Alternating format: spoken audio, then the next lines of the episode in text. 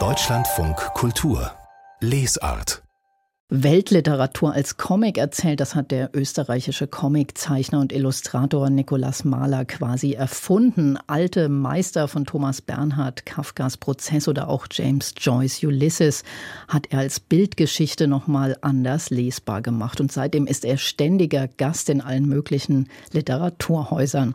Gerade hat er eine Ausstellung im Literaturhaus Leipzig eröffnet und sein neues Buch in Berlin präsentiert. Und bei der Gelegenheit hat er uns auch hier im Funk Funkhaus besucht. Hallo, herzlich willkommen, Herr Mahler. Schön, dass Sie da sind. Hallo.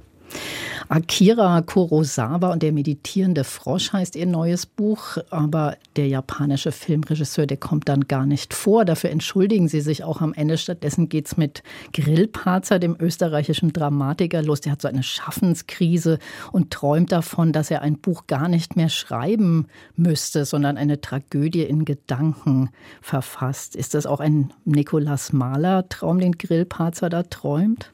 Ja, schon. Deswegen habe ich sie an den Anfang gestellt, weil das, das entspricht mir vollkommen. Vor allem muss man sich ja vorstellen, Comiczeichnen ist ja eine sehr langwierige Tätigkeit. Also selbst bei meinem Stil dauert sehr lang. Man muss ja trotzdem zuerst einmal das Buch schreiben. Und dann ist man aber noch nicht fertig und dann muss man es zeichnen auch noch. Und meine Idealvorstellung ist ja sehr ähnlich der vom Grillparzer dass ich, sobald ich weiß, worum es geht, es einfach durch Gedankenkraft aufs Blatt projizieren kann. Aber es ist noch nicht gelungen. Ist mir noch nicht, ich habe es auch noch nicht wirklich probiert, aber ich glaube, es ist aussichtslos.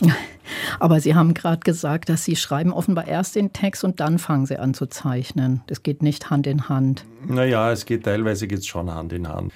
Also ich gehe schon immer von der Idee aus. Das Zeichnen ist für mich eigentlich nützliches Beiwerk. Das ist nicht, ich bin kein Lustzeichner. Nein. Also so jemand, der sich einfach vertieft in die Zeichnung und einfach Freude am Zeichnen hat. Ich will einfach die Idee möglichst knapp und schnell loswerden. Also ich bin immer froh, wenn die Zeichnung fertig ist.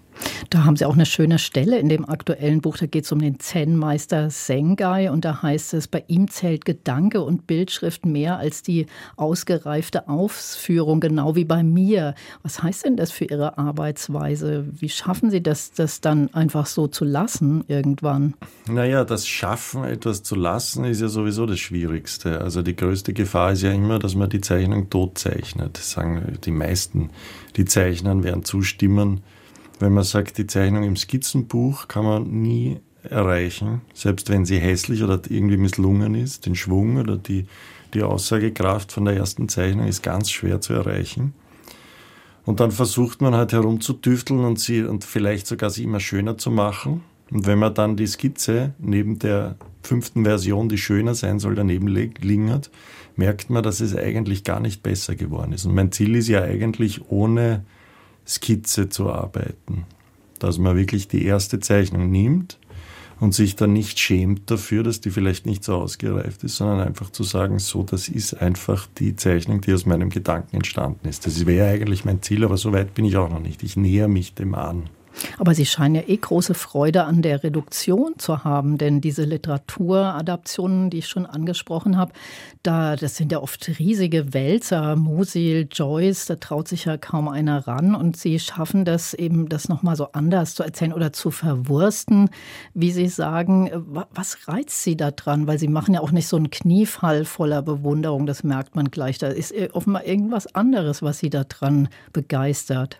Ja, diese Autoren, die eine Autorin, die Jelinek, ähm, die muss ich natürlich schon gut finden, aber ich bin kein Bewunderer. Also für mich sind das dann einfach eher so Materialberge, aus denen ich mir Dinge herausziehe, die mich in, in irgendeiner Weise interessieren oder oft amüsieren. Und das ist eigentlich bei großen Schriftstellern eigentlich fast immer da. Also auch bei Proust, wobei bei dem war es eigentlich am schwierigsten, den Humor rauszuziehen, aber er ist auch drinnen, der ist sehr versteckt. Und ähm, ich will ja keine Nacherzählung machen, sondern eigentlich, man könnte so sagen, dass ich mir das perfekte Buch draus bastel. Mit den Stellen, die mich inspirieren und die ich gelungen finde. Und die Österreicher scheinen sehr besonders zu reizen, was ich verstehen kann. Ich bin auch eine Freundin der österreichischen Literatur, besonders wegen der Sprachbehandlung. Die finde ich ist noch mal ganz anders als in den meisten anderen europäischen Literaturen. Was mögen Sie so an Jelinek, Artmann und vor allem Thomas Bernhard? Den haben Sie sich ja schon viermal, glaube ich, vorgeknöpft. Ja, natürlich bei jedem was anderes. Beim Bernhard ist natürlich äh, der Humor ganz zwingend und dann ist natürlich für eine gezeichnete Version ideal, dass Bernhard nichts beschreibt. Das heißt, er beschreibt ja nur Innenwelten und da kann man als Zeichner jederzeit Bilder dazugeben, die den Text nicht verdoppeln. Und beim Atman und bei der Jelinek ist es so, dass die Texte sehr, sehr dicht sind und sehr gewitzt sind und die einzelnen Sätze sehr prägnant sind und in der Menge vielleicht erschlagend wirken. Und deswegen wahrscheinlich äh, nicht so viele Leser finden. Also Artmann vor allem ist ja eigentlich relativ vergessen, würde ich sagen, obwohl er ein brillanter Schriftsteller ist. Aber ich glaube, es ist einfach diese Dichte, so wie er schreibt. Also es sind so dichte Sätze mit so vielen Ideen und so viel Einfällen drinnen, dass es da ganz gut ist, wenn man nur einzelne Sätze rausnimmt und denen ein bisschen mehr Luft zum Atmen gibt.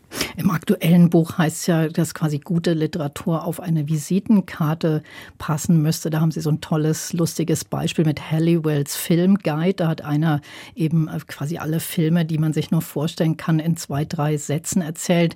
Glauben Sie, das würde gehen auf die Visitenkarte Doderers Strudelhofstiege in zwei Sätzen? Naja, man müsste wahrscheinlich jahrelang daran arbeiten. Das Einfache ist schwer, am schwersten. Sie erzählen ja auch in diesem neuen Buch jetzt äh, von Ihren Reisen nach Japan. Da waren Sie auch eingeladen und da sagen Sie, Sie mögen das sehr gern. Ist, äh, korrespondiert das auch? Weil die japanische Kultur hat ja auch so was Reduziertes. Ja, natürlich. Also diese äh, Tuschpinselzeichnungen, die haben mich natürlich schon sehr angesprochen. Ich habe in meinem neuen Buch den Bruch von der feinen Feder bis so drei Viertel des Buchs ist mit der feinen Feder gezeichnet und ab meinem Japan-Aufenthalt ist es der breite Pinsel. Und der breite Pinsel ist natürlich nicht so gut zu beherrschen, zumindest kann ich ihn nicht so gut beherrschen wie die Feder. Das heißt, da passieren mehr Zufälligkeiten, da ist mehr Schwung drinnen, es geht schneller, man arbeitet schneller. Und diese Ungezwungenheit, das habe ich mir schon abgeschaut. Also das ist ja so auch mit den Literaturadaptionen, warum mache ich die auch, um mir was abzuschauen oder um neue Inspiration zu kriegen. Sonst dreht man sich ja immer nur im Kreis. Und jetzt sind Sie ja so ein Liebling des Literaturbetriebs, sind dauernd in Literaturhäusern zu Gast ähm, und machen sich aber auch ganz schön drüber lustig über diesen, diese Betriebsamkeit. Wie ist es, wenn Sie zurückschauen auf Ihre Anfänge, von denen Sie jetzt in dem Buch ja auch erzählen und, und dann eben Ihr erstes Comic damals bei Surkamp zum Beispiel, das war ja wirklich wow, gab es ja sowas gar nicht. Was hat sich in der Zeit verändert? Naja, schon viel. Man muss sich vorstellen, das erste Comic bei Surkamp, Alte Meister, vor zehn Jahren circa, das war mein 38. Buch. Und davor war ja die Wahrnehmung, also zumindest würde ich einmal sagen, die ersten 20 sind gar nicht wahrgenommen worden. Dann war es in so Comic-Spezialistenkreisen. Und dann war es auf einmal in den Literaturhäusern.